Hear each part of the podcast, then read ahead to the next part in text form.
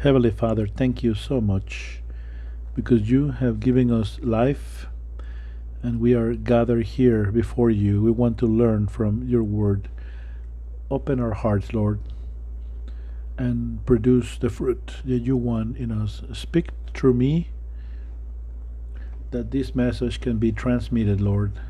We ask you in the name of Jesus. Amen. So, this is the fourth session, and we have uh, seven, but in this uh, version of Renewed Mind, we'll be adding one more. It's more and for the same price, okay?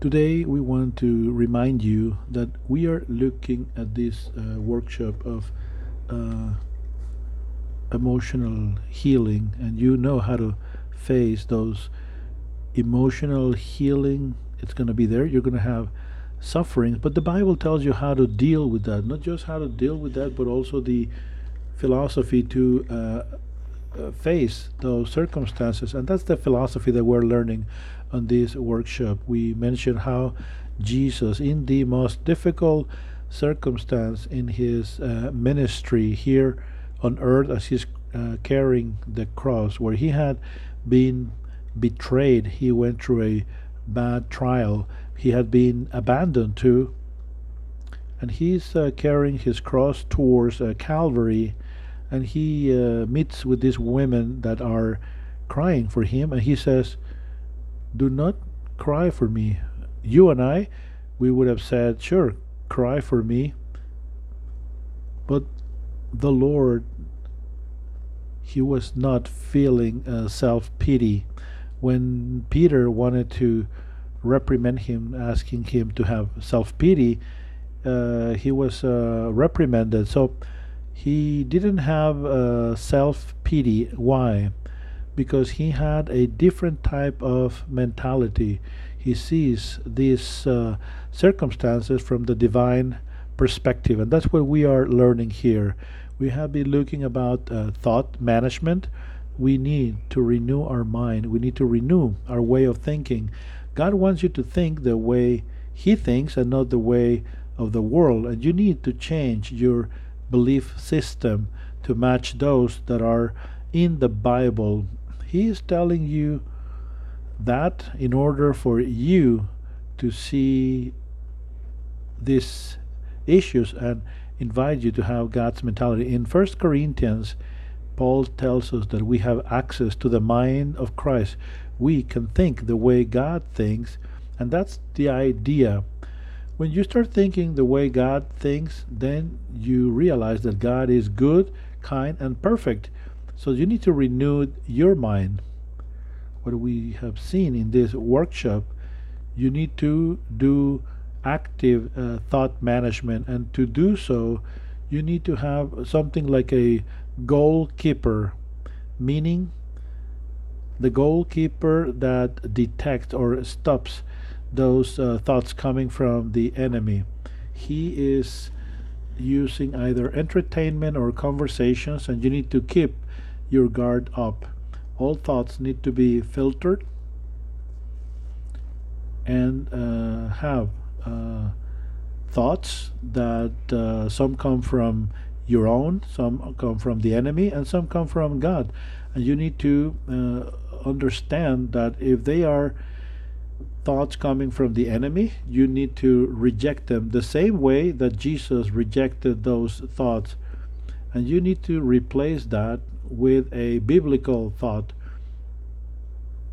There's uh, many uh, conversations or entertainment that are constantly bombarding us. So you need to understand from where they are coming from and uh, use uh, biblical thoughts because you cannot relax as you are watching TV or watching uh, movie in the movie theater. You need to understand that ongoingly they are trying to indoctrinate you. Remember, we talk about that all things uh, work for your good if you love God. Uh, this is the uh, topic of uh, predestination. He, we have uh, free will, but God knows the decisions that we are going to be uh, making. and everything that he has or he uses is for our own good and our and his purposes.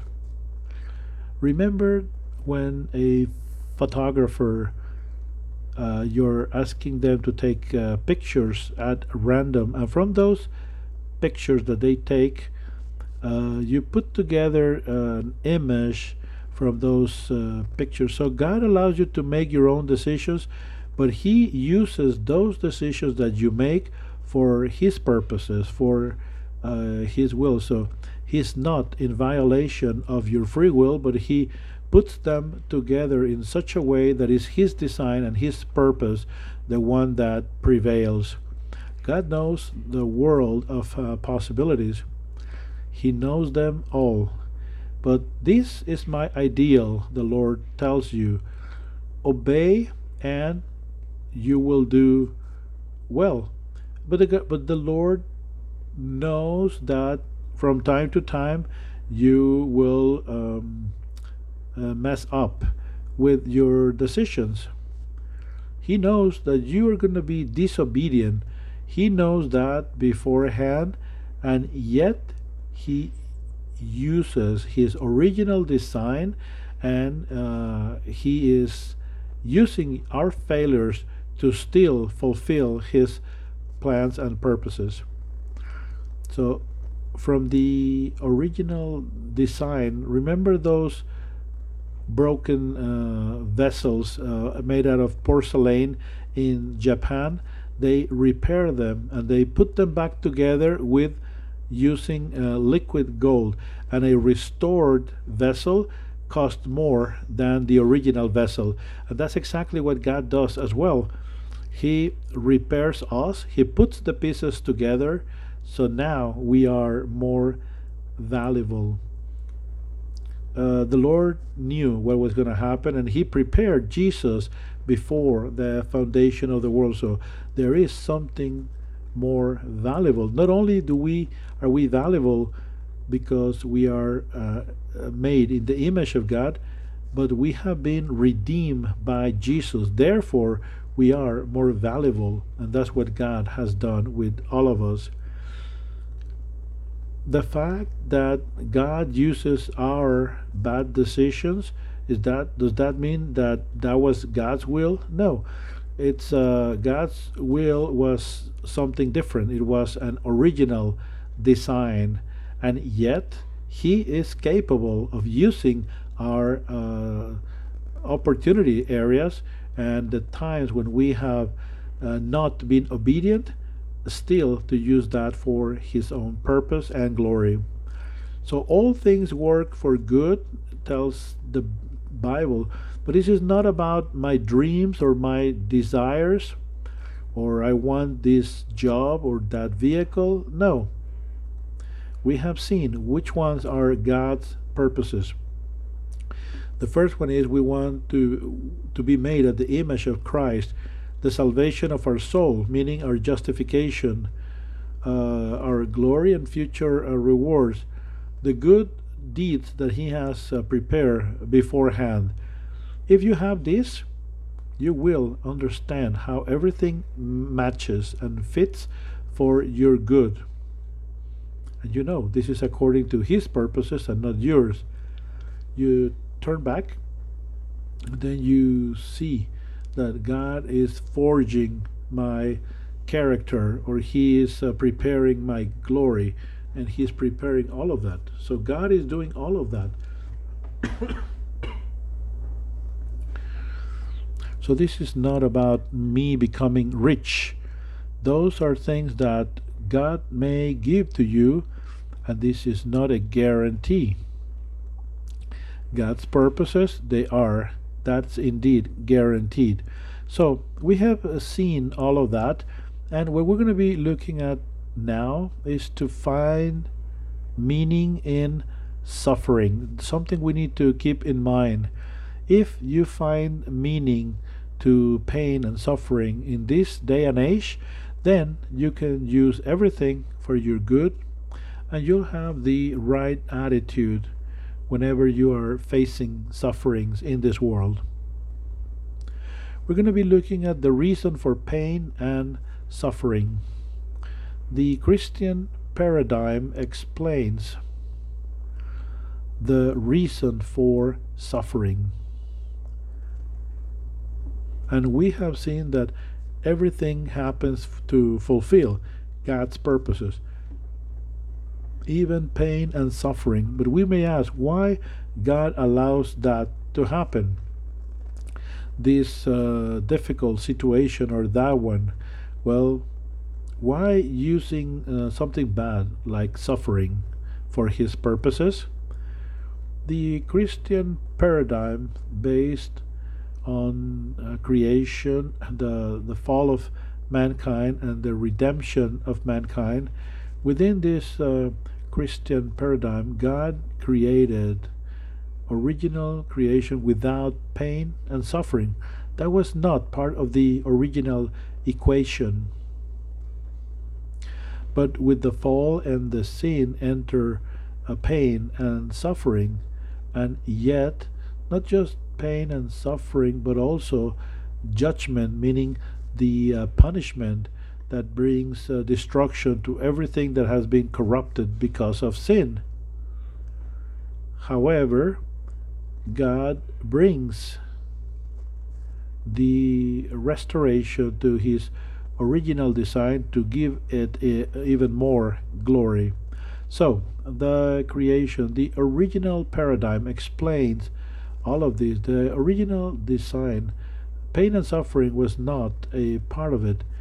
Uh, in creation, we understand that God, the Father, the Son, and the Holy Spirit, they have uh, all created the heavens and the earth, meaning this uh, Trinity of God. The Word was God, and this is the beginning. All things were made by Him, and without him anything of what has been made uh, could not exist. So who is the Word? The Word is Jesus. In Colossians, in Christ, all things have been created, both in uh, heaven and on earth, uh, visible and invisible. All was created for Him, by Him, and for Him. So we mentioned that the mankind is not inventing anything it's just discovering. And everything has been pre established before creation by God Himself. So God puts together His creation and have you ever thought that you could have done something uh, better than what God had created? I mean, maybe you would have thought about something free of illnesses or free of mosquitoes or free of uh, cockroaches, you probably think that you probably uh, could have done something different, as if you would have uh, given God's advice. But yet, God is the source of all creation. But His creation is good and it's perfect. Not only is that he created it, but he put the order according to his uh, purposes. He is the ruler according to the Bible, and he has a norm for everything. Everything has a purpose, and those norms uh, are to be fulfilled. The creation could go astray as they follow uh, something different than the norm so everything that they did according to Genesis, the Lord said, everything is good. Uh, the Lord made the light, and He said, it's good. And then He uh, continued with His creation process. So in Genesis, we read about everything that He did, and He was good. And in Genesis 125, the Lord saw everything he had done, and everything was good uh, in abundance. Meaning that in the original design, the original creation was beautiful, was impeccable, spotless. It was perfect. And we are hoping that one day we will see that again. Everything was in order and in harmony. In uh, Genesis, the Lord tells us, I have given you all plants and seeds and all of the uh, trees that bear fruit. Uh, they knew what they were going to be eating. And you will also have uh, food for uh, small and big animals, uh, birds. So nobody was fighting for food. Uh, animals, they were all vegetarians even the lion. So when did they became carnivorous? After the flood, the conditions of earth uh, changed. So that's when uh, this concept was introduced after the flood. So no one was struggling. Animals were not eating one another. Everything was in perfect harmony. In the original design, there was no sin. Sin is to go astray away from God's original design. But in the original uh, creation, it was called precisely paradise. They didn't have illnesses or disease. The Lord told mankind, You can eat from all trees, but not from the one for that tells you about good and evil. But that's what happened. There was not death nor illness until the day that they ate from that uh, tree of the knowledge of good and evil. So it's important to understand this because God, in His mind, He didn't have the desire for mankind to sin, for them to take uh, from uh, this uh, tree, from the tree of the science of good and evil. God is not uh, thinking that that it's a possibility happening, meaning uh, sin. The Bible also tells us that they had a in the book of Jeremiah some uh, old uh, people in the past they used to burn their children alive. And that's something that God says, those are terrible things that not even once had I thought about them or to make that as a requirement. The Lord is telling us that He is not the creator of evil. Evil, it's a deviation of creation from away from God he is not looking at uh, evilness as something permissible. So the book of Psalms itself it tells us that the Lord is righteous. There's not evil in him at all. In the book of Romans, is there a righteous injustice in in God? No, there's never injustice found in God. The Lord is holy he is holy, holy, holy. We read in the uh, book of the prophet. So we know that his creation is perfect. So in his mind, he didn't. He was not contemplating evil. So what happened? What took place within uh, creation? God made it as a system. This is key for you to understand the impact of sin and evil in your life and the life of others. Everything is interrelated. Everything it's impacting the rest. We have seen that in this theory of universal order. Everything is interrelated. One part in the system will impact uh, other parts of the system. Like uh, Paul tells us that uh, there are many uh, parts of the body, and likewise happens with the body of Christ. So mankind has been created as a huge system. Because if one part is suffering, another part uh, it's uh, receiving the impact. As you suffer, the other parts suffer. As you rejoice, the other parts rejoice. So why the Lord did this?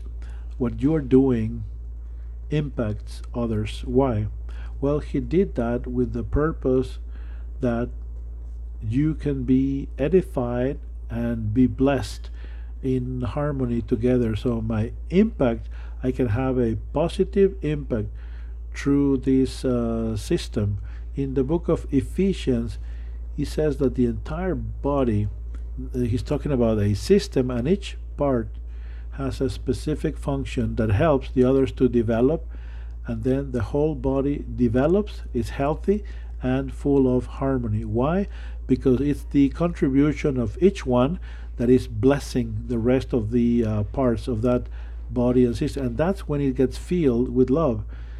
That's what uh, God's intention was.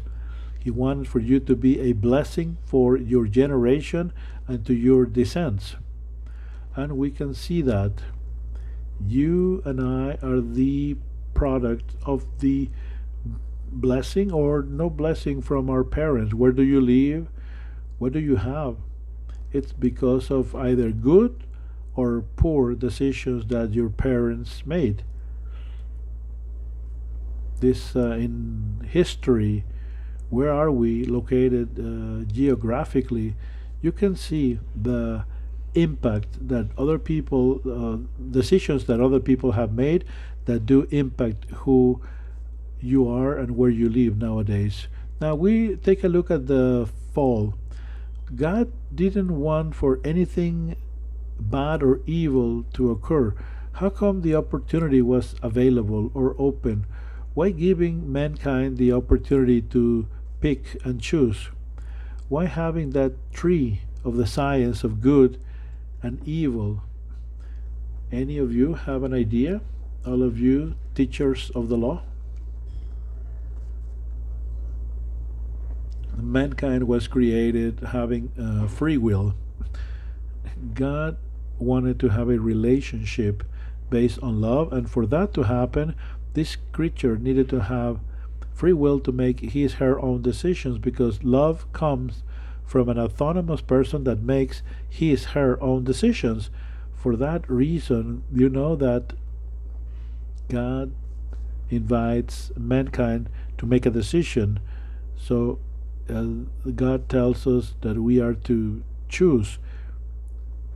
Choose today whom shall you serve.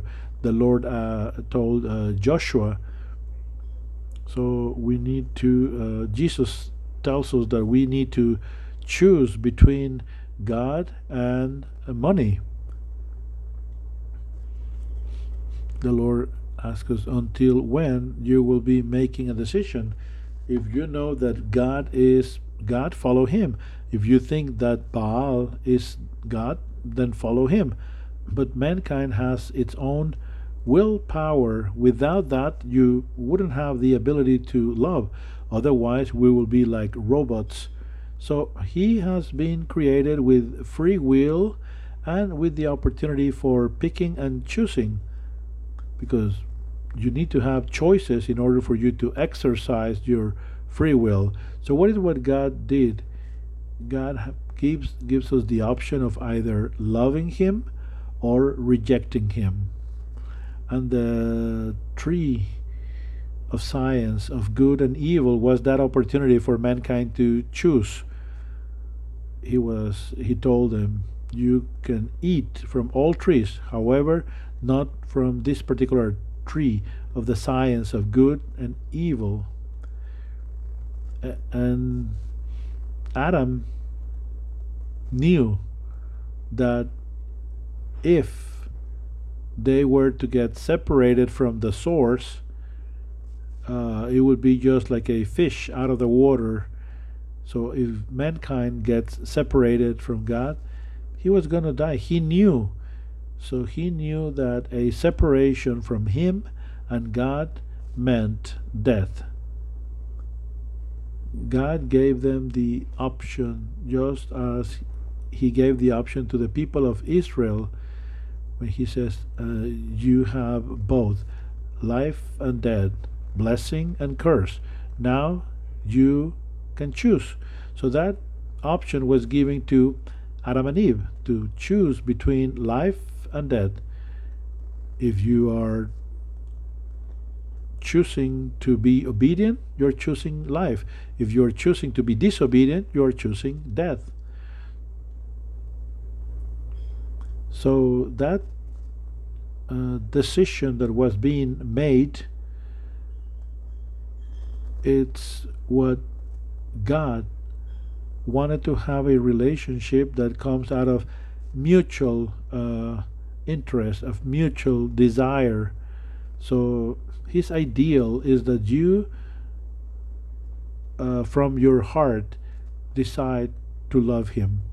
At the end of the day, it's your decision. And uh, the Lord is going to try to conquer your heart.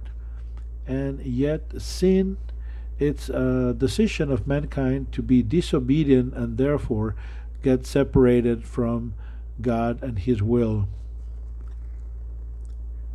When the Lord confronted Adam, saying, did you eat from that uh, the fruit of the tree that I told you not to do so?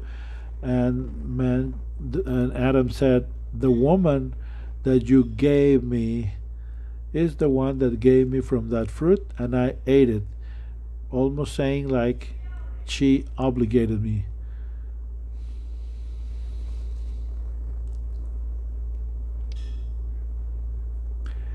As if he would have been a victim. No.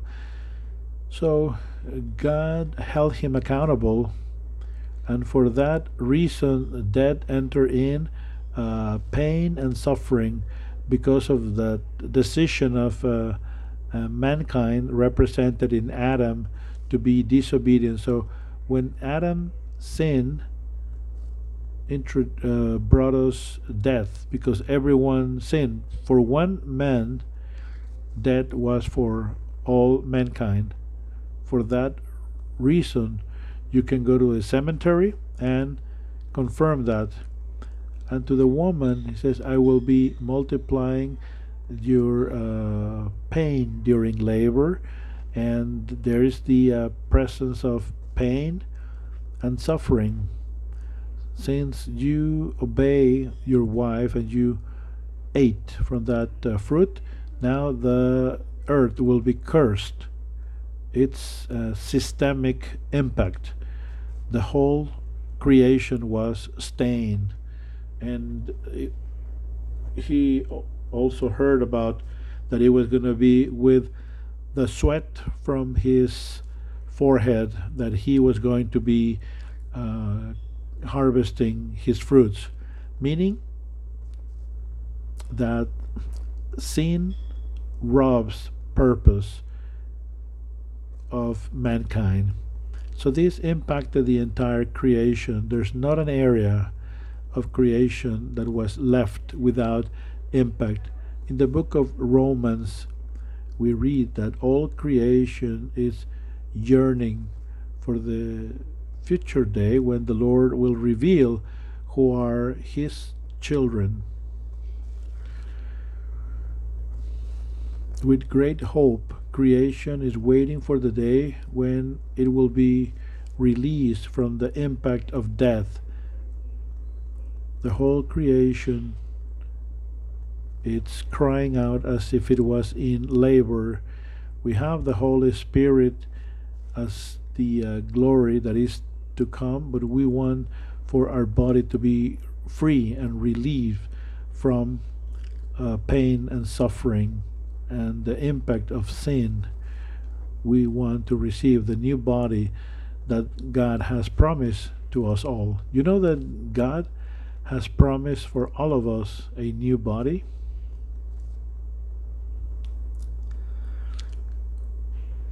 So, another aspect is when we uh, develop this sinful nature where we become uh, slaves to sin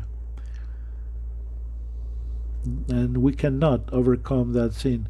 In the book of uh, Romans, Paul says, I am nothing but human. I am a slave to sin. I don't know what happens to me because everything that I'm trying to do, I can't.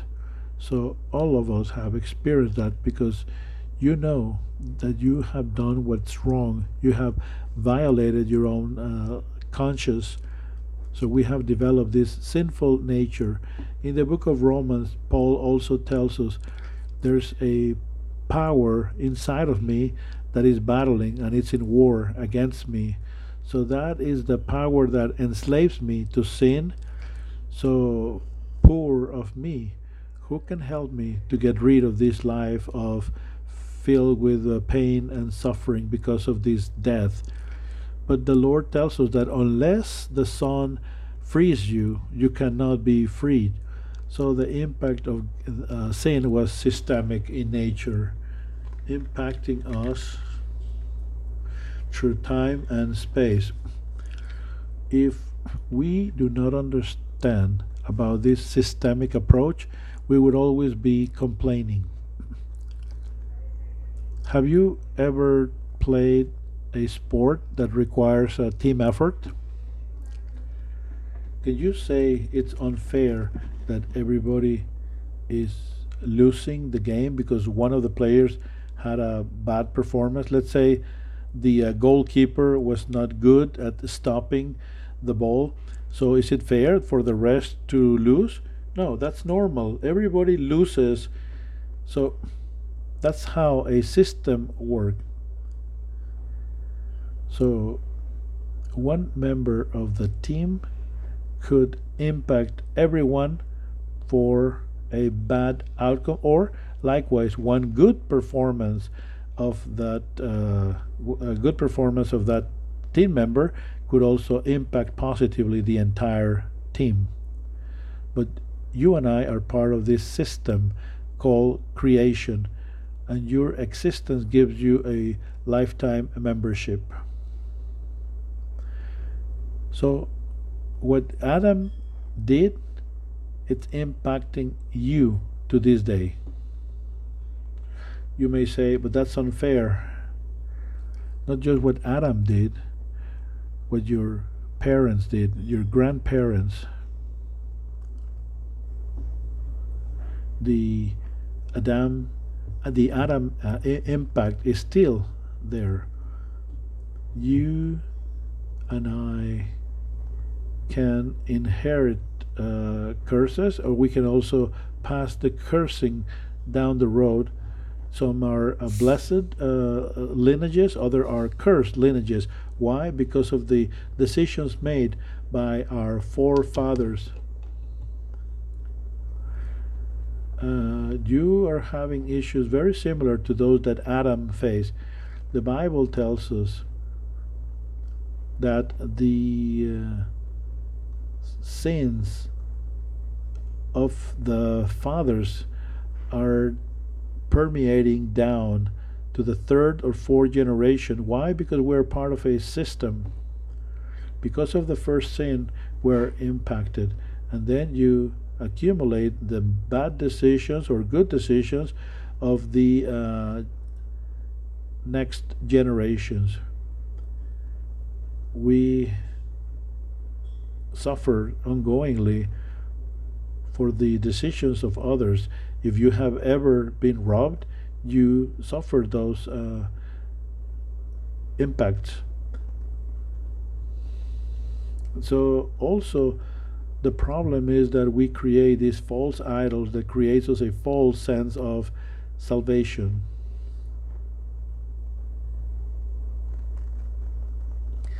if instead of going to God, you go to a false God, uh, in the book of Judges, it the God God tells the people of Israel that if they're gonna go after a false God, they will uh, succumb. Some people go after money when they have a financial situation. So instead of going to God, they go after money. And it could be the same for other aspects. Sometimes uh, your idol is your spouse, relationship, and you see them as if they were your saviors. The book of uh, Jeremiah, it tells us God is asking the people of Israel if you have all of these gods, then they probably are there to solve all of your problems. So go and ask them for their help. So, can you see death, suffering, illness? It's not God's responsibility.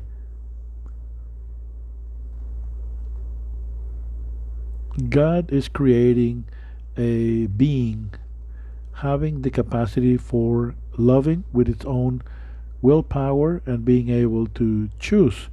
And that made that that being uh, created like that many things are depending upon the decisions because every decision that you make impacts and affects the entire system as the result of the fall you have judgment so god is uh, not leaving the the situation un, uh, unattended. There's something that it needs to happen, and that is uh, destruction for everything that has been corrupted, and that is the final uh, day of judgment.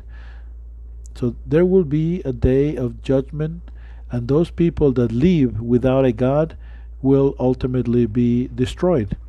So God's judgment is going to be upon all of us. So if you think you're having a difficult situation right now, just know that we all are going to be judged.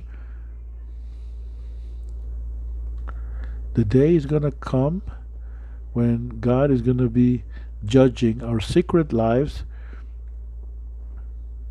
In the old days, people were ignorant, but now He's asking us to repent because He has set a day for judging mankind and He has demonstrated who is going to be the judge. That is the Lord Christ Jesus who rose from the dead.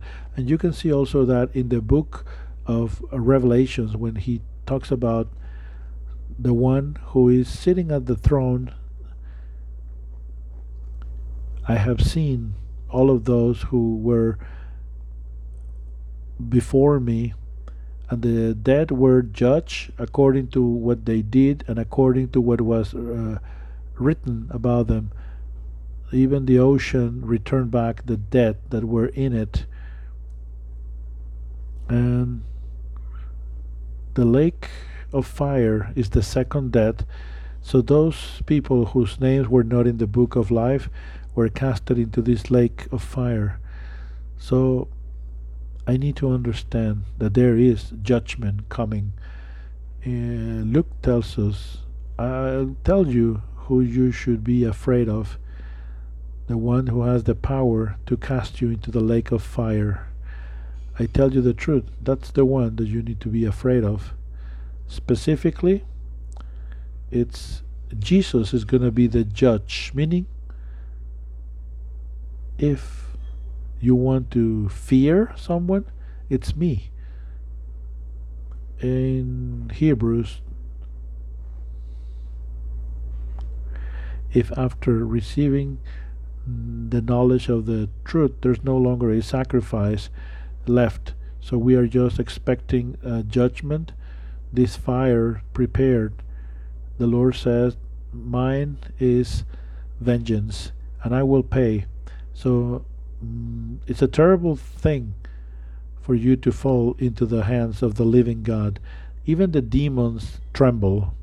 Think about when you, what, what would happen if you're standing before a God who is ready to um, release judgment on you so you have demons trembling out of fear, knowing that that day is going to come.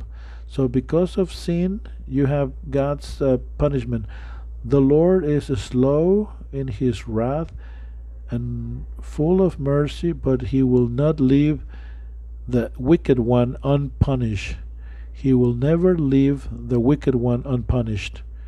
But we know that in his justice, he will punish the uh, the wicked ones. But you are stubborn, and you are uh, you keep on sinning. So you are accumulating wrath for yourself on the day that God will show his justice. Adam and Eve's decision triggered for us to have a sinful nature that leads us to suffer uh, the consequences of our wrong decisions. And also, we are subject to eternal destruction if we do not repent. So, who can help us then under those uh, circumstances? Well, thank be to God that we have redemption. The Lord is not leaving us abandoned, He's judging mankind in Christ, and He sent Christ to die on the cross. One person for the entire humanity. That is God Himself incarnated. God has in Himself, in His worth, the ability to pay the debt of all mankind. In fact, that has impacted the entire creation. On Second Corinthians says that the one who didn't know sin for us was made sin for God's justice to be present. So he paid the debt that you and I had acquired, his debt, because of our sin. We deserved death you and I were disobedient and we deserve cursing and death. So the Lord said, I need to have punishment there, otherwise I will be unfair and unrighteous. So what is what he did? He receives in his own flesh the punishment that you and I deserved.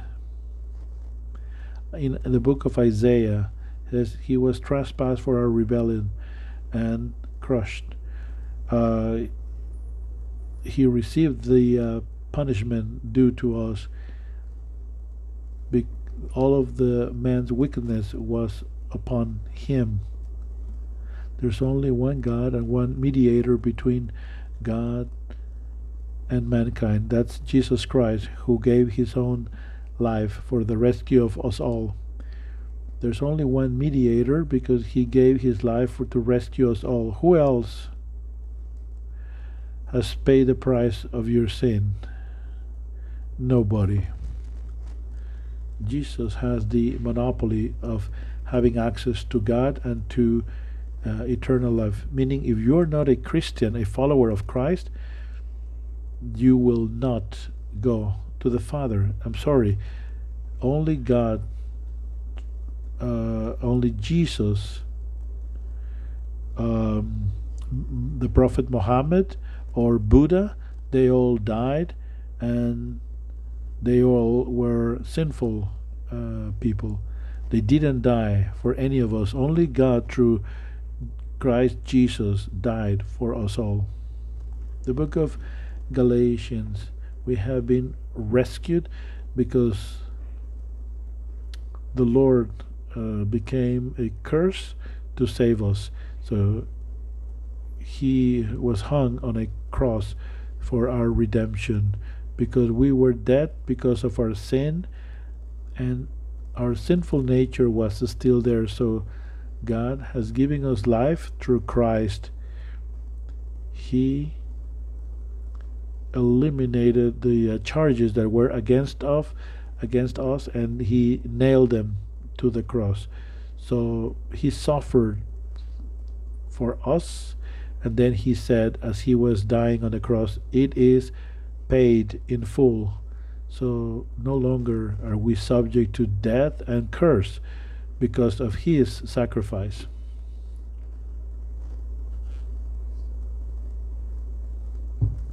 This way, he's releasing us from the power of sin and death. Our old uh, nature was crucified with him for our sinful nature to lose its power so we are no longer slaves to sin. Why? Because when we have the right attitude through repentance and when the Holy Spirit comes to dwell in you, it gives you the power and then you can be victorious against sin and your old sinful uh, nature. Thanks. The in the old days, the enemy had domain over us. So when Jesus was nailed to the cross, he uh, Satan lost his grip on us. The uh, enemy is no longer capable of destroying us. Why? Because uh, that uh, power has been taken away by the blood of Jesus. Christ has destroyed through death the one who had the empire of death, meaning the devil and the fear that uh, people had, and they were enslaved to the power of Satan. So Jesus took that power away from the enemy through his uh, death on the cross. Uh, death came because of one man. Likewise, because of the death of one man, we are all being saved. We are all redeemed. That's the reason why we follow Christ. Why? Is that because uh, you follow the uh, the doctrine? No, because He has promised that you will be resurrected. You will be uh, with Him for eternity. So now you know why we follow Him, and He has uh, the power. He is the one who resurrected. He is the one who uh, showed to us through his death that he has reconciled God to his creation. Through him, all things are reconciled, not just humanity, but all things are reconciled now. So there is peace with everything that is on heaven and earth because of the blood of Jesus shed on the cross. So this is transcending the physical creation even to the realms of heaven. The book of Romans we read, Therefore, declare righteous, we have now peace with God thanks to what the Lord Jesus did for us. So now we can rejoice because we have a new relationship with God. Because now, because of our Lord Jesus Christ, we have been made friends with God. Before we were cursed, we were the object of God's wrath. But with what God did through Jesus Christ on the cross, now we can live without fear of the upcoming wrath. He res- does restoration of all things. In the book of Romans, we read that the entire creation is waiting for the future day when it's going to be a revelation of all of God's children's. With great hope, creation is waiting for the day when they will be released from the power of sin and death. The entire creation will be restored. Everything that was corrupt, it's going to be restored to the original design of God. No longer are we going to have pain, suffering, or tears. I saw a new heavens and a new earth. We read that in the Bible, in the book of Revelations. The first heaven and earth no longer exist. I also saw the holy city, the new Jerusalem, descending from heaven like a uh, bride and a voice from the throne it says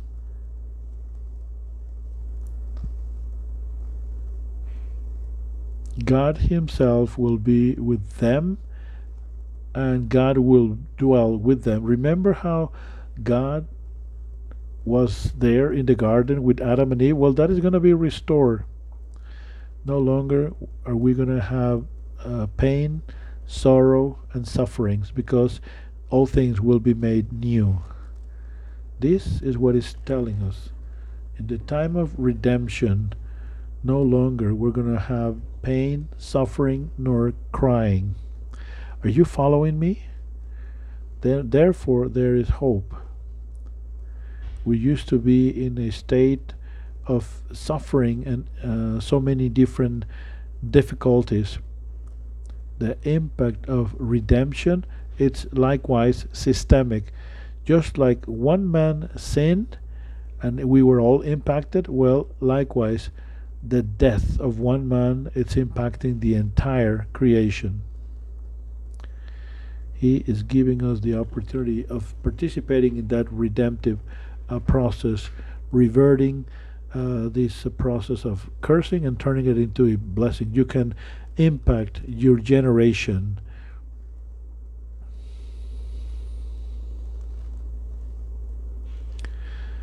Meaning, you can cause pain to others now and for the generations to come, or you can be a relief and a blessing to this generation and those to come. And that paradigm of creation, understanding this well, when we understand redemption, we understand that uh, pain and suffering will come to an end. And when we ask the question, why not now? Why am I suffering with pain and illnesses and disease? Why not now? Uh, he can come now and redeem everything. Why not?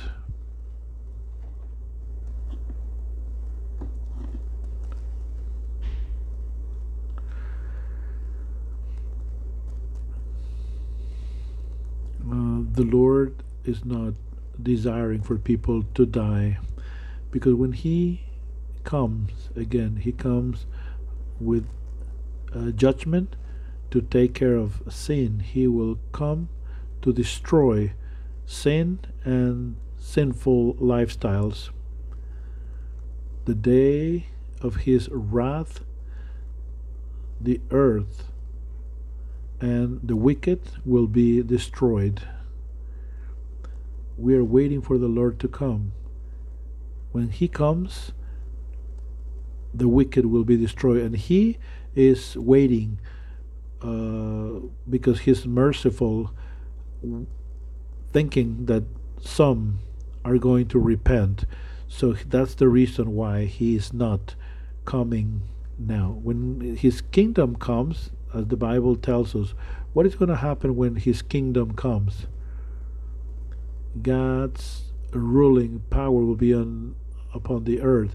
And when that is established, are there going to be a room for the wicked?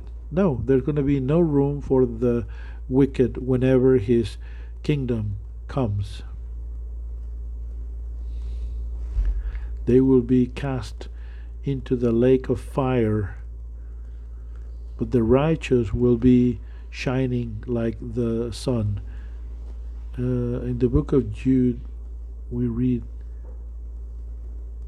that there is a prophecy that is telling us that the Lord will come with his angels to bring judgment and to reprimand the wicked.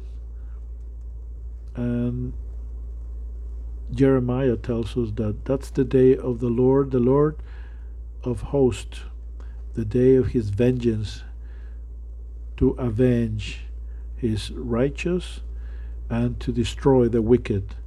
When he comes, all wicked will be destroyed. Yet he doesn't want for people to die or perish. The Lord is not in delight when the wicked are perishing. The Lord wants for these wicked people to come to repentance so when he comes, comes in judgment. So he is giving time for people to repent. The Lord is patient. He doesn't want for anyone to perish, but everyone to come into repentance. Many complaints that we hear why not the Lord comes now and uh, make justice. Well, you may think that you are the good one and other people are the wicked. but it may be you, the one, the reason why the Lord is holding back on his return because he wants for you to repent. And sometimes you think that it's others, the ones that need to repent or the ones that need to change. But the Lord is patient and he wants for all people. I am a redeemed uh, sinner. Well, if that's the case, you also want for others to receive the same mercy that you have received. So you need to change your thinking. That's the reason why the Lord has not returned back yet. Because He loves the sinners. God loves sinners and He's waiting for them to repent. So God is allowing us, for you and I, to be here because of those who are to come to the knowledge of Him.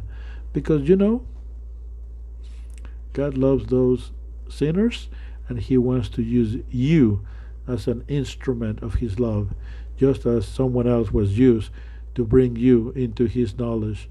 In the book of John, we read, I'm not asking you to take them away from the world, but to protect them from evil.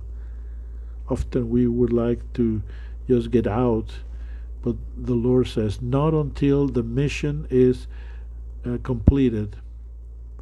I am praying for those who are to believe in me because of their message so everybody comes into the saving knowledge of Jesus Christ. May they come into this knowledge. God is visualizing those who are going to know Him because of their testimony of them. The Lord says, Go and make disciples and baptize them in the name of the Father and of the Son and of the Holy Spirit so we have been giving the power of the Holy Spirit to be His witnesses. When the Holy Spirit comes, we will receive power and we will be invested from above and we will be uh, Jesus's witnesses. So we are calling all sinners in this time of grace for them to come into repentance and to escape from the wrath and the eternal death that is going to come when he returns. So that's why this is taking time.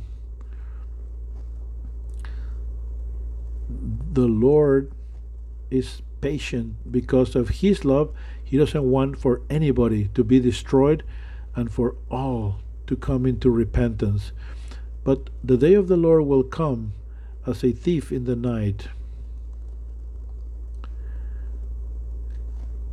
can't you realize just how good and patient the Lord is for you? Can't you see that God's kindness is for you all to come to repentance and to leave behind your sin?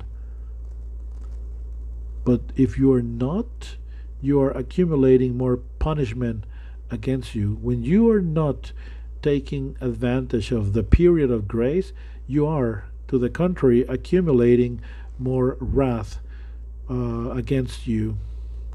So the time of grace is going to come to an end whenever we uh, find ourselves that we are in that uh, fullness of time of those that are going to repent. Beloved, understand this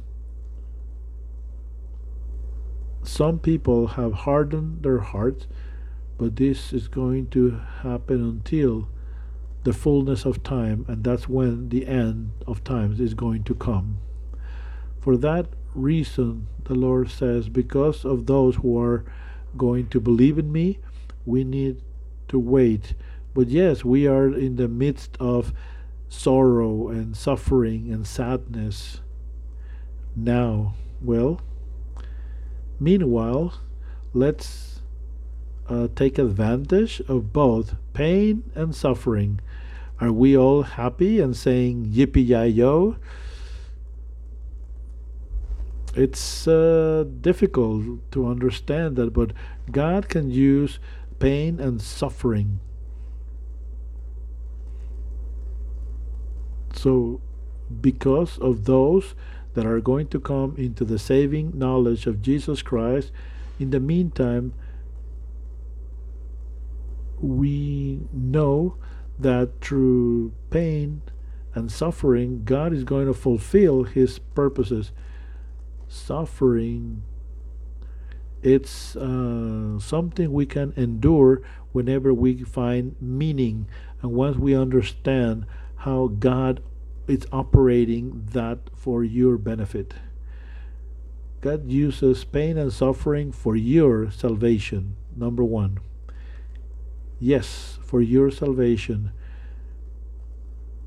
this uh, pain and suffering bring uh, people back to God when you realize just how hard and how harsh it is to live without Him. Uh, illnesses, typically, when people go through uh, illnesses or injuries, uh, people return back to the Lord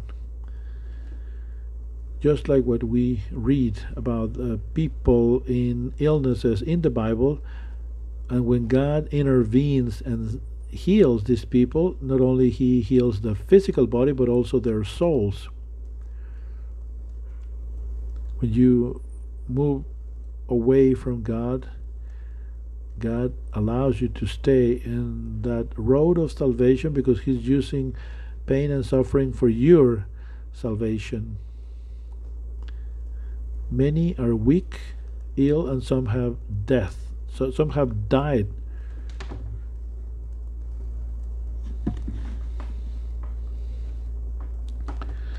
If we were to examine ourselves, when the Lord is judging us, He is disciplining us so we are not being condemned like the rest of the world. So the Lord allows for pain and suffering to come into your life so you can get discipline from Him. Why?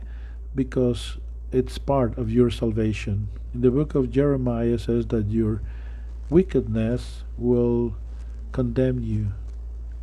How bitter it is to abandon the Lord your God. How bitter and how bad it is as you are losing the fear of the Lord.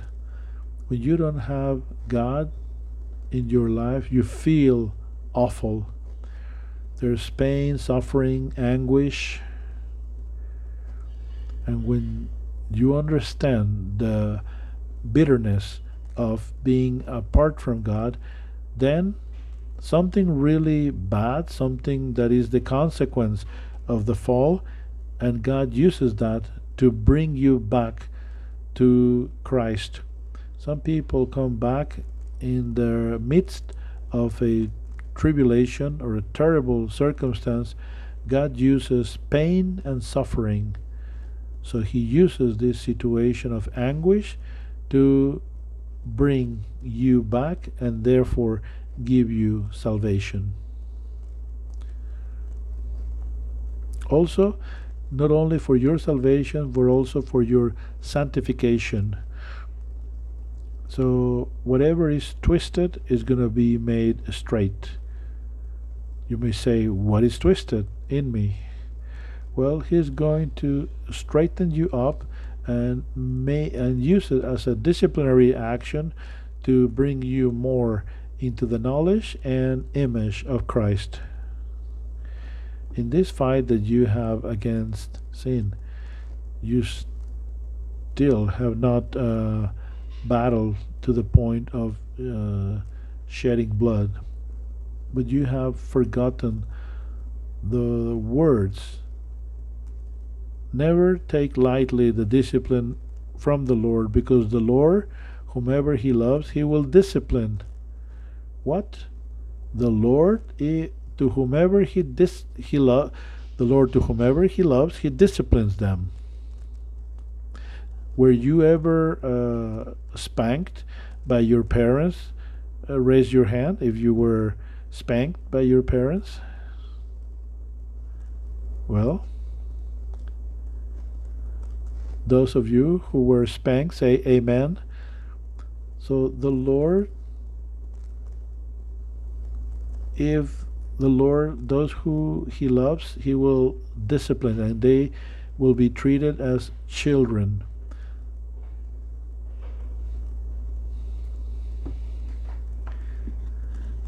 Our human parents, they discipline us. Aren't we not supposed to be obedient to the Lord when He is disciplining us? The Lord uses discipline for our good, for us to participate of His holiness. So why would the Lord is going to uh, discipline you?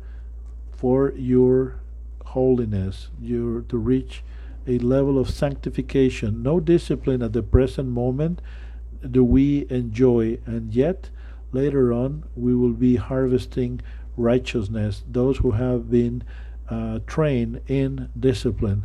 So we use that also with our own children. If there is a bad attitude, let me tell you, it helps.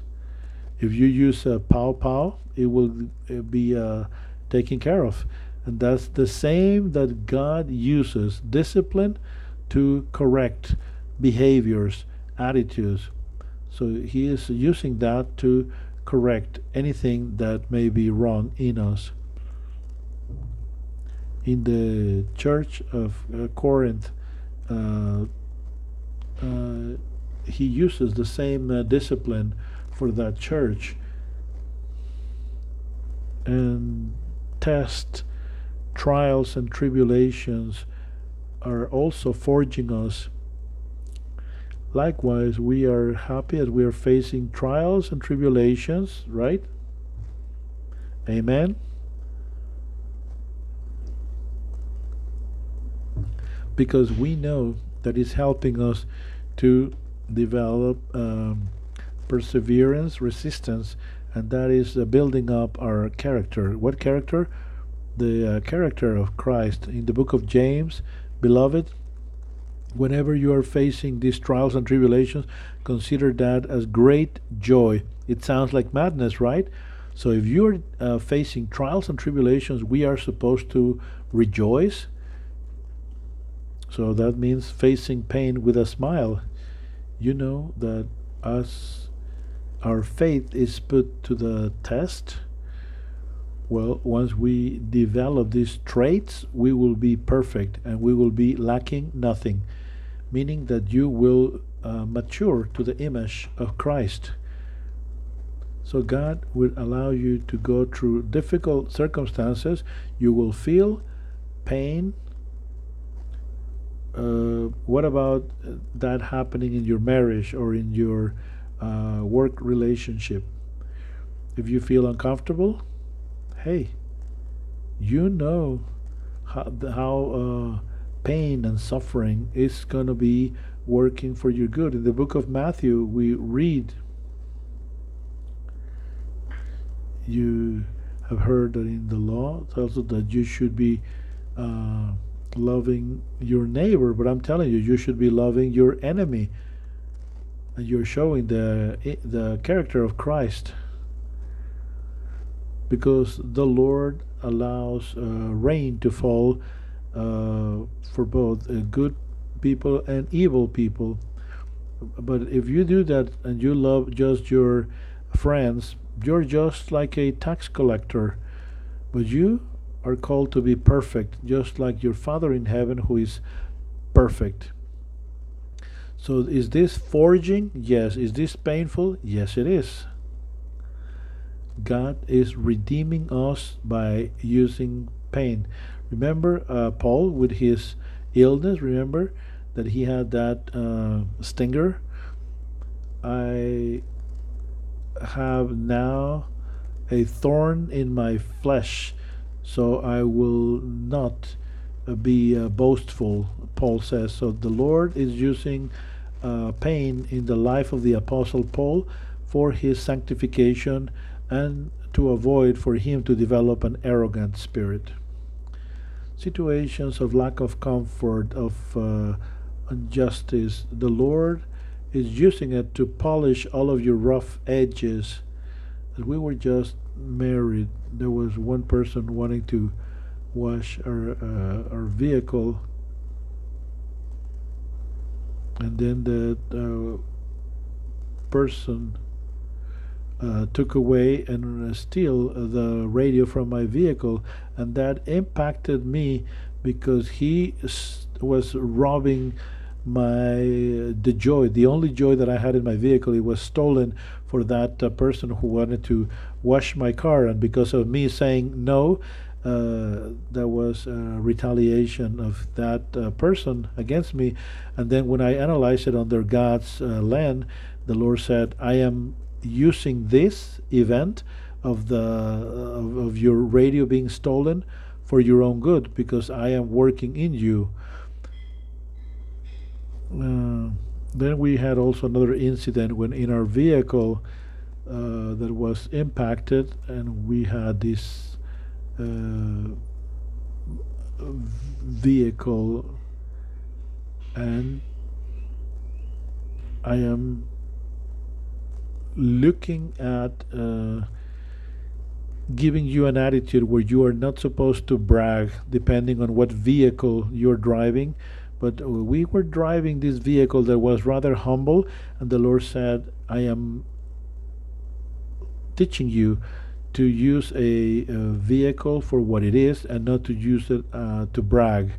So that was an example of a time when we had a very uh, humble mean of transportation. So also the Lord teaches you to manifest the true love because true love is to look for the benefit of another person when that person is not deserving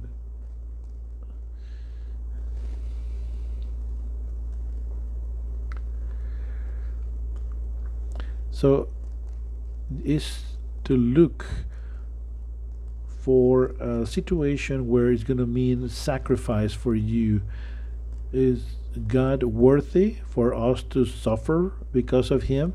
Well, this is the only opportunity that you have to suffer for Him because in the new kingdom of God, no longer will we have an opportunity for suffering for Him.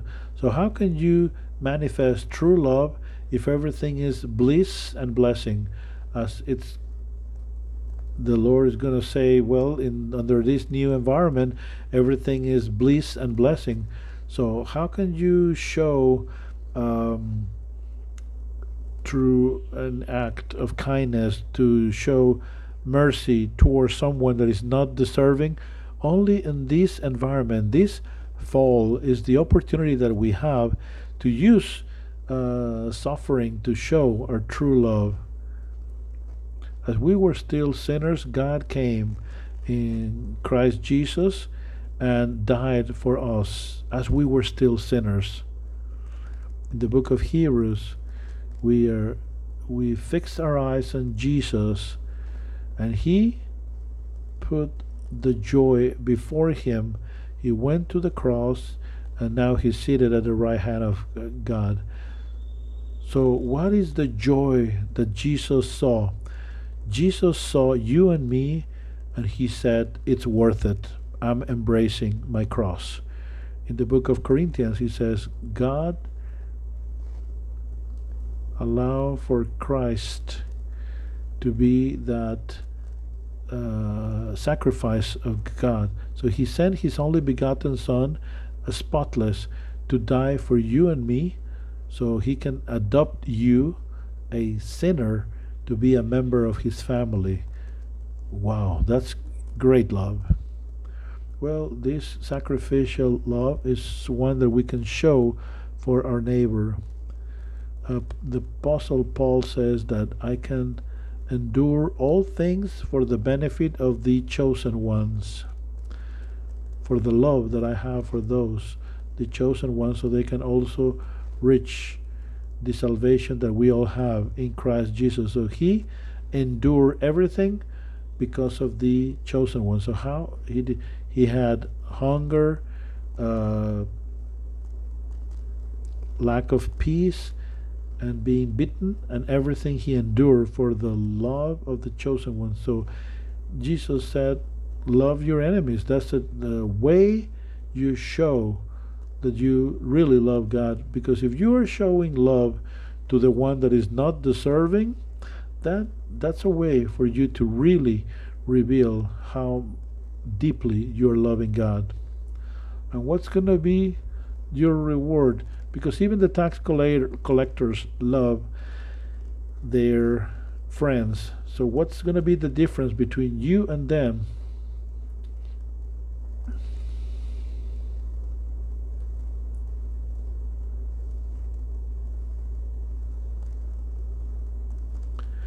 So, he is teaching us to show sacrificial love for our neighbor and also for God Himself. In the book of Philippians, it says that you have the privilege of suffering for Christ.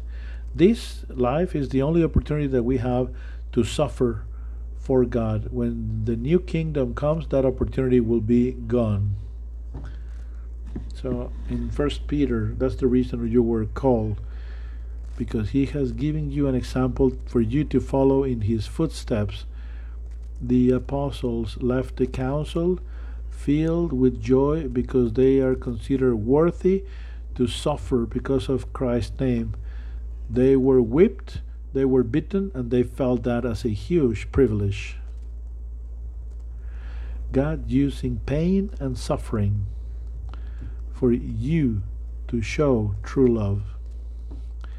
In the new Jerusalem, that opportunity is going to be gone. To show your love, it, the opportunity is now. You have the opportunity now to show how deeply is your love for God.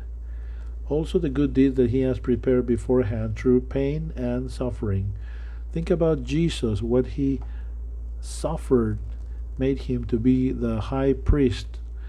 Now, He was the Son of God and He learned to be obedient through suffering. So, God made Him to be that perfect high priest the source of salvation to all people. Why? Because he suffered. Now he is the perfect high priest. The book of John it tells us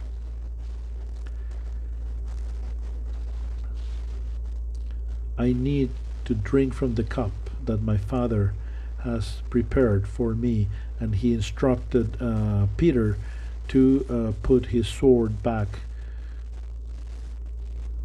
uh, Paul was a man who made uh, many mistakes. He persecuted the church.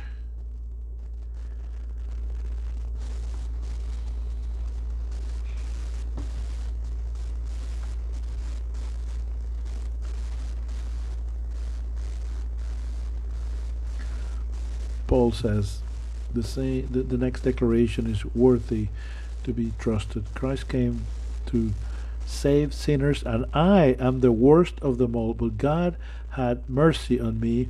Christ Jesus is using me as an example of the worst sinner. Other people may receive Christ just as I did. And this is Paul talking about himself. So, Paul was effective in his uh, preaching. You might might know who Joyce Meyer is. You know what Joyce what happened with Joyce Meyer? She was raped by her own father. Joyce Meyer was raped several times by her own father, and that when God restored her, that trained her to be able to help other people in that healing that they needed. How is that she overcame that? Well, if we suffer, is for you to have comfort and salvation, and we are comforted for you to endure the same sufferings that we have gone through. Lord, the Lord uses suffering, uh, and once you are restored, you can help others and fulfill your purpose. Why? Sometimes we ask god god why do you allow that to happen? And the lord says it's because i want to fulfill my purpose in you through that suffering that you have gone through and through this restoration that i am creating a new person in you. Remember when i shared about that family that i live with in michigan i have shared how those uh, children were so envy of me because of how I was treated by their own parents. And the Lord used that injustice to help me uh, build up my character. And the Lord uh, said to me, You are learning how to love your enemies, how to love those who are persecuting you. Because now that I know how that operates for my good, do you know who is Nick Vujicic? Have you ever heard of him? Nick Vujicic. It's uh, he's he was born without hands, without legs. That situation that we can say that because of Adam came illness, he has uh, preached around the world and he has met with uh, very important people. So he has written many, many books. The question is, how many books have you uh, have you established, or do you know who Dave Ramsey is? Author of many books talking about economical principles and biblical for finance. He was in bankruptcy and his uh, finance bankruptcy, God used that to teach economic principles to that help people to get out of uh, poverty and to get out of bankruptcy. So that uh, struggle that he went through, the the Lord uses that so whenever you're going through a trial or tribulation, that anguish, it's going to be used by God for your good.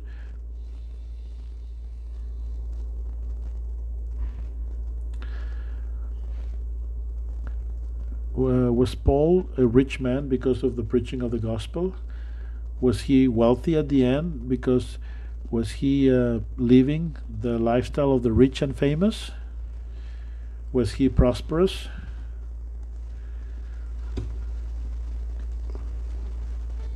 Paul went through many trials and tribulations. God was using that for his eternal glory and glorification. We go through so many uh, trials and tribulations. Through that suffering, our body continues to uh, participate in the death of Christ so that can be also revealed in us. We are in ongoing danger,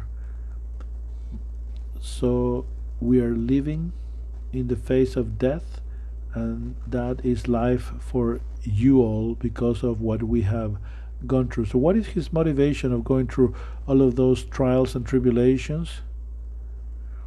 This temporary tribulation is producing a better glory for the future. We are not seeing the things that we see, but the unseen. The unseen is eternal. So, what is that producing in him? That pain, that suffering, that exposure to death and suffering, it's producing an eternal glory. In the book of Hebrews, we read, talking about the primitive church suffering with those who were in prison and those who were stripped from their goods. They knew that in the future they were going to have eternal things. So they had the trust in the great reward. Those Christians that were stripped from everything, they um, they were joyful. Remember that movie that we had recently about uh, Paul.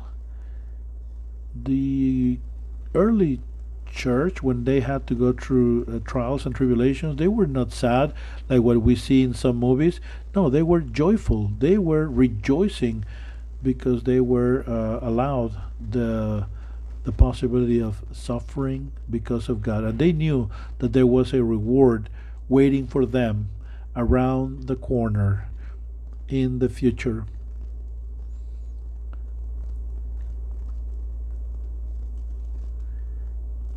We are sometimes suffering unjustly. So, how can you rejoice when you are suffering because of uh, uh unjustly?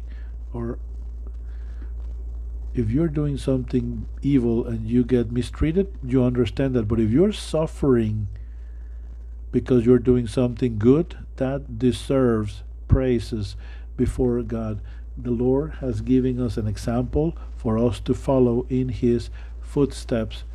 So there is praise and recognition coming from God when you suffer for doing what is good, because that's the cause of Christ.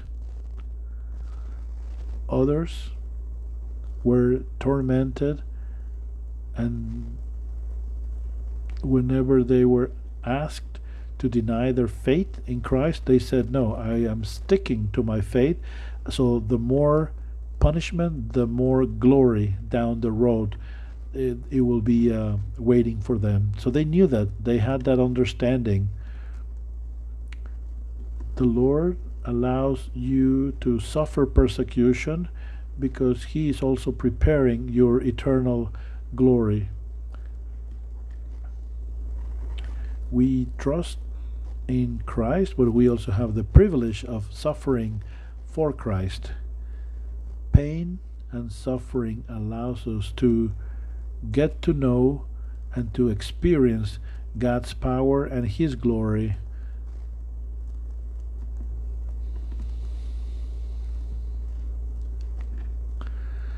When we are in uh, sinful situations, make his grace more even more evident.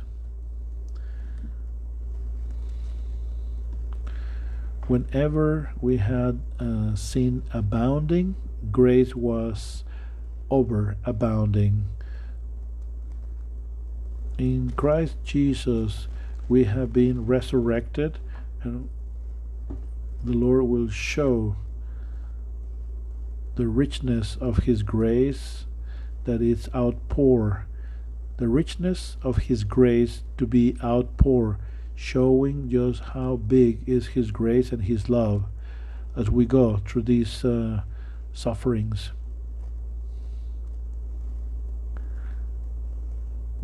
He has endured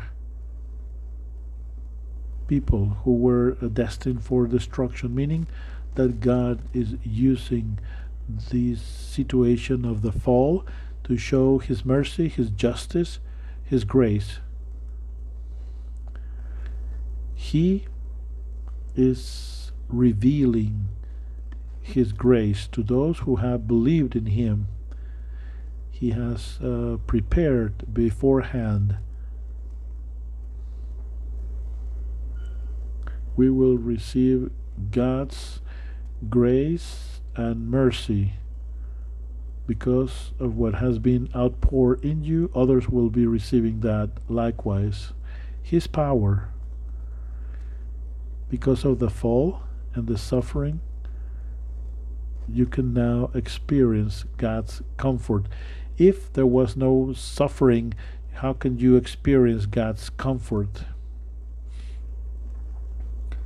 All praises are giving to God the Father, the source of all comfort. He gives us comfort in all of our difficulties. In, in how many of our difficulties? In all of our difficulties, we will receive comfort. So, in the midst of suffering, we can experience His presence and His comfort that otherwise we would not be able to experience.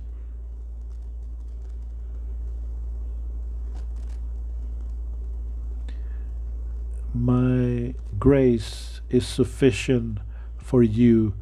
So that's the answer that Paul always got from Jesus as he was asking for that stinger to be removed from his flesh.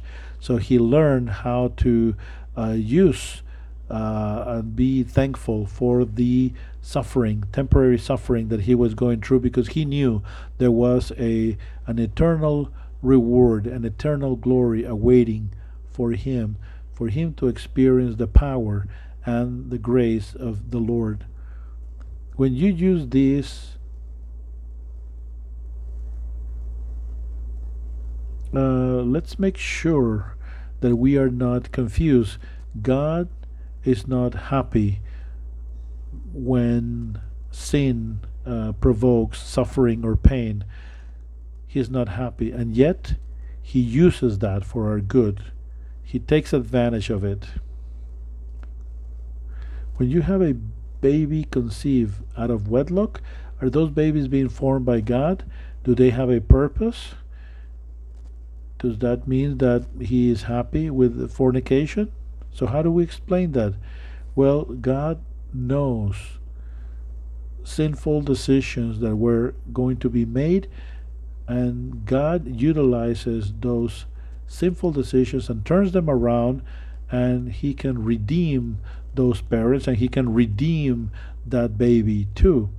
So, because of sinful decisions that we make, God uses that because of His grace and mercy to turn things around. In the midst of pain, in the midst of suffering, we are more than conquerors. We are victorious because everything that is the result of the curse, of the result of Satan, all of those things, God turn takes those things and turns them around because the Lord Jesus says, Do not be afraid. I have conquered the world. I have conquered sin. I have conquered the enemy, the demons, everything that it's opposing God. God uses all of those challenges why? Because he's capable of using those things for good. Why? Because he conquered death at the cross. If we are born from God, we defeat the world because of Christ. We are not afraid of losing our lives because our life is in Christ. What I thought it was gain now is lost the Apostle Paul tells us.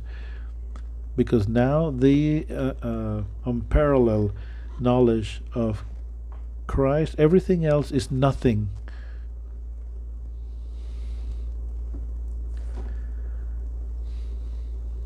I heard a loud voice that resounded in heaven. Finally, the redemption of the Lord is here.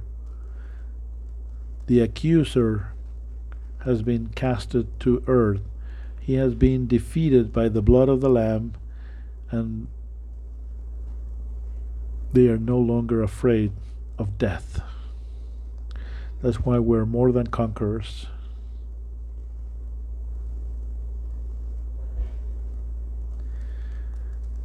Even if we lose something in this life or there is pain, nothing can separate us from the love of Christ in Romans 8 we read, What can we say of these wonderful things? If God is for us, who can be against us? If God did not spare his own son, but he gave it for us, wouldn't he be giving us everything else? Who can be our accuser? God has chosen us. God himself has uh, bring us back into a right relationship with him. He has brought us into that relationship. He resurrected, he seated to the right hand of the Father, and He is interceding for us.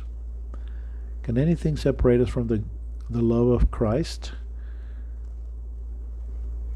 If we are persecuted or we are hungry, if we have a need or under any threats, you know how all of those things work for good so God's love is revealed in the midst of trials and tribulations. We are treated like uh, sheep going to the slaughterhouse, and yet Christ is the one that prevails. Nothing can separate us from the love of Christ. Not uh, what do we have today or what we will see in the future. Not even the powers of hell can separate us from the love of Christ. Nothing in the entire creation can ever separate us from the love of God that is in Christ Jesus, our Lord and Savior. This is very important for you to remember and understand. Because of His love, everything will be working for your good, even pain. Paul says, is, does that mean that he's no longer loving us because we are hungry, we are uh, under threat? No. You and I know how God will transform that into a blessing for our lives. That love, that injustice, that uh, those circumstances of this fallen world, God will use all of those things for your good and your benefit. So we can say bye bye pity party. Are you following me? Do you understand what I'm saying? That's why we can be uh, conquerors of this world. God wants for you to remember this. You're going to have circumstances of pain and suffering where you are going to be before the Lord crying, but you will know that He will comfort you because all of that pain will be used for your good at the end. And you will remember that. When you understand Jesus, His mentality, then you act like Him. Far from feeling self pity, then you start feeling pity for those who do not know Him, even at your most critical moments, just like Jesus, that He's carrying His cross, and in His most critical moment, He has compassion of the people. So that will happen also with you and me once we understand this. Let us pray now. Our beloved Heavenly Father, thank you so much because we now understand and we find meaning to suffering. That was never your decision to happen in the first place, but is the consequence of our sin, of our disobedience.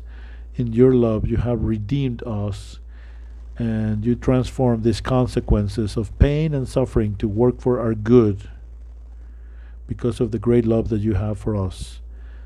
And Lord, we want to take advantage of pain and suffering so we can love you more, so we can get sanctified, so we can increase our eternal glory, to demonstrate to you how much we love you, Lord. Help us to take advantage to all of those trial and tribulation situations that we go through. Help us, Lord. We ask you in the name of Jesus, we pray. Amen.